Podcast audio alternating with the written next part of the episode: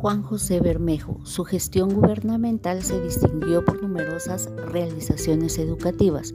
Primera campaña nacional de alfabetización, reapertura de la Universidad Popular, creación de la Ley del Escalafón, fundación de la Facultad de Humanidades de la Universidad de San Carlos de Guatemala y creación de la Dirección General de Cultura y Bellas Artes. Inició su periodo de gobierno con la arquisencia de la mayoría de las capas más pobres de la población de la clase media y de los intelectuales más conscientes.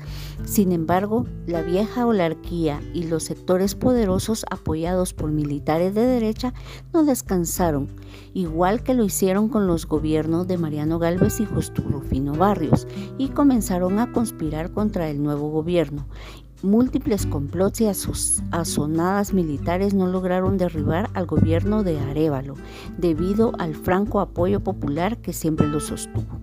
La vida político y estadística de estadista es tan rica como la del maestro, pensante de una filosofía política que él denominó socialismo espiritual.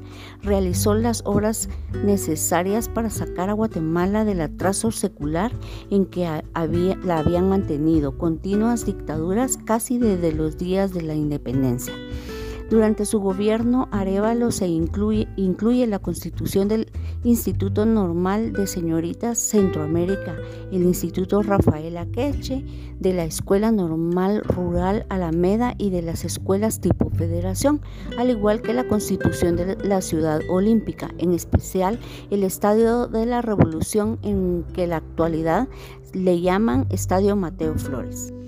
Ha colaborado con muchas obras más que él es parte importante de nuestra historia de Guatemala por la construcción de los emblemáticos edificios que rodean la ciudad de Guatemala, como lo es la Biblioteca Nacional, el Archivo General, el Conservatorio, el Palacio, etc. Gracias a, a Dios, este personaje ha sido parte importante de nuestra Guatemala.